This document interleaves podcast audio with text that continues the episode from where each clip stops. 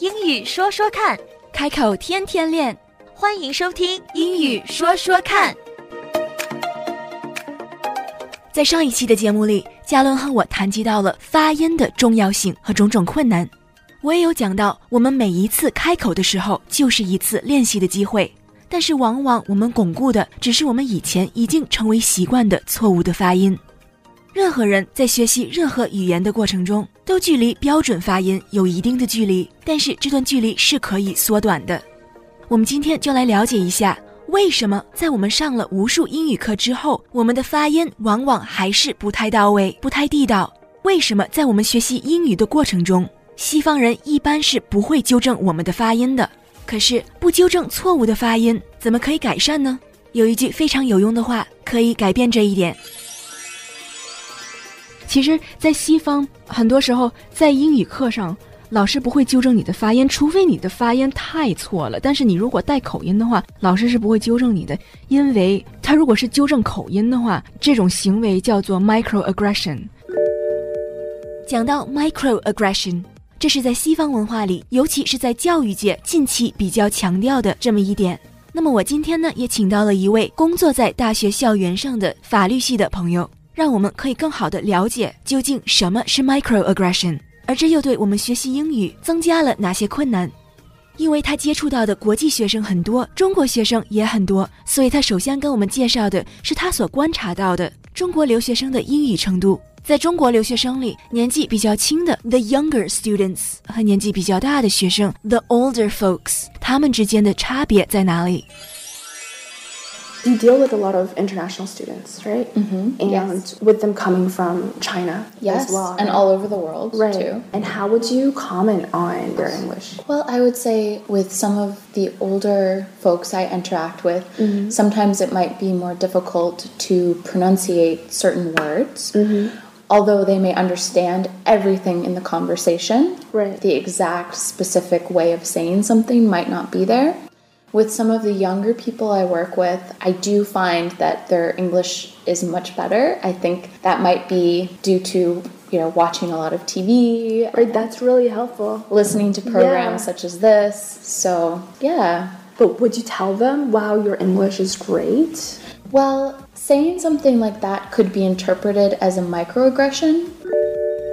在这段对话中，我们了解到了，从 Lilian 所接触到的中国留学生来说，年纪比较大的虽然对英语的掌握比一些年轻的留学生要好，但是往往他们的发音不如年轻的留学生。他说，或许是因为发音比较好的留学生看美剧很多。可是最重要的一点是，当我问到他，你会不会跟那些口语比较好的人说一句 “Your English is great”，你的英语很好？他回答的是不会，因为在校园里跟亚洲人讲 “Wow, your English is great”，有些时候这样的行为会被理解成 microaggression。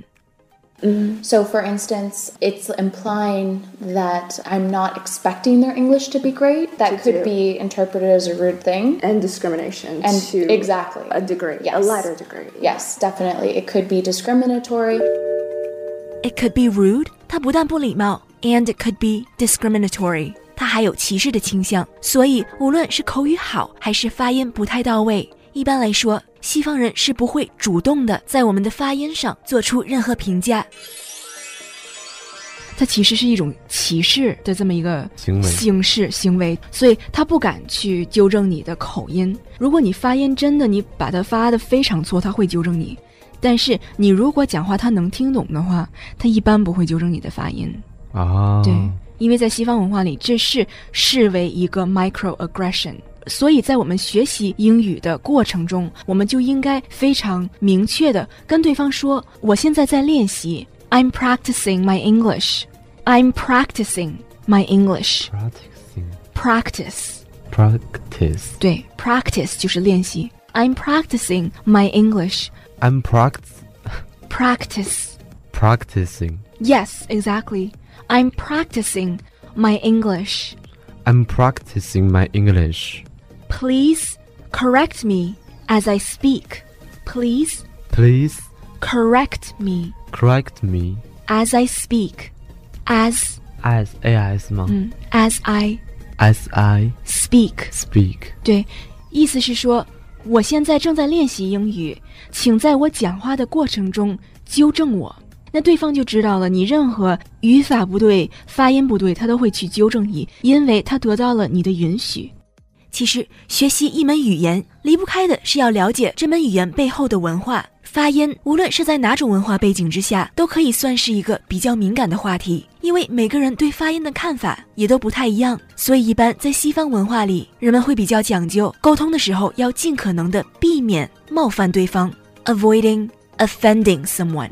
microaggression 就是冒犯对方的一种行为。所以，当我们想让对方纠正我们的发音的时候，我们一定要明确的说出来。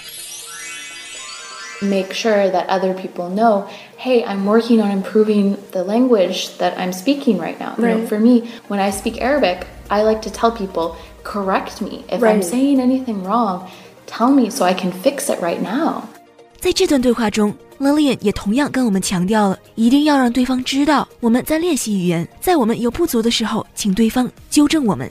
他也讲到他自己在学阿拉伯文的过程中，也是同样跟对方说：“Please correct me if I'm saying anything wrong。”如果我哪里讲的不到位，请纠正我，so I can fix it right away。所以我可以马上改正过来。Please correct me if I'm saying anything wrong。so I can fix it right away.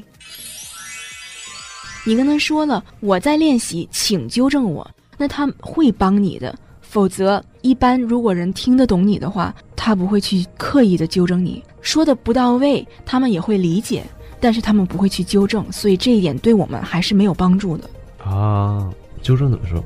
Correct，就是正确。对啊，它有纠正的意思。对，correct ，correct 名词是正确，correct 动词是纠正。啊 C O R R E C T correct，所以告诉对方，Please correct me ，Please correct me as I speak. as I speak. Yes, Please correct me as I speak. yes, as I speak 就是当 As I speak. as I 我发现我嘴 speak 还是张张没有那么大。就应该张大，嗯张大可以再变小，但是你如果不张大的话，你的音发不出来。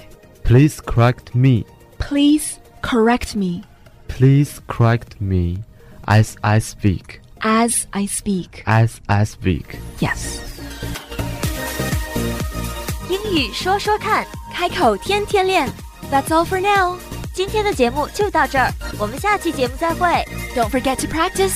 不要忘记练习啊！拜拜。拜拜。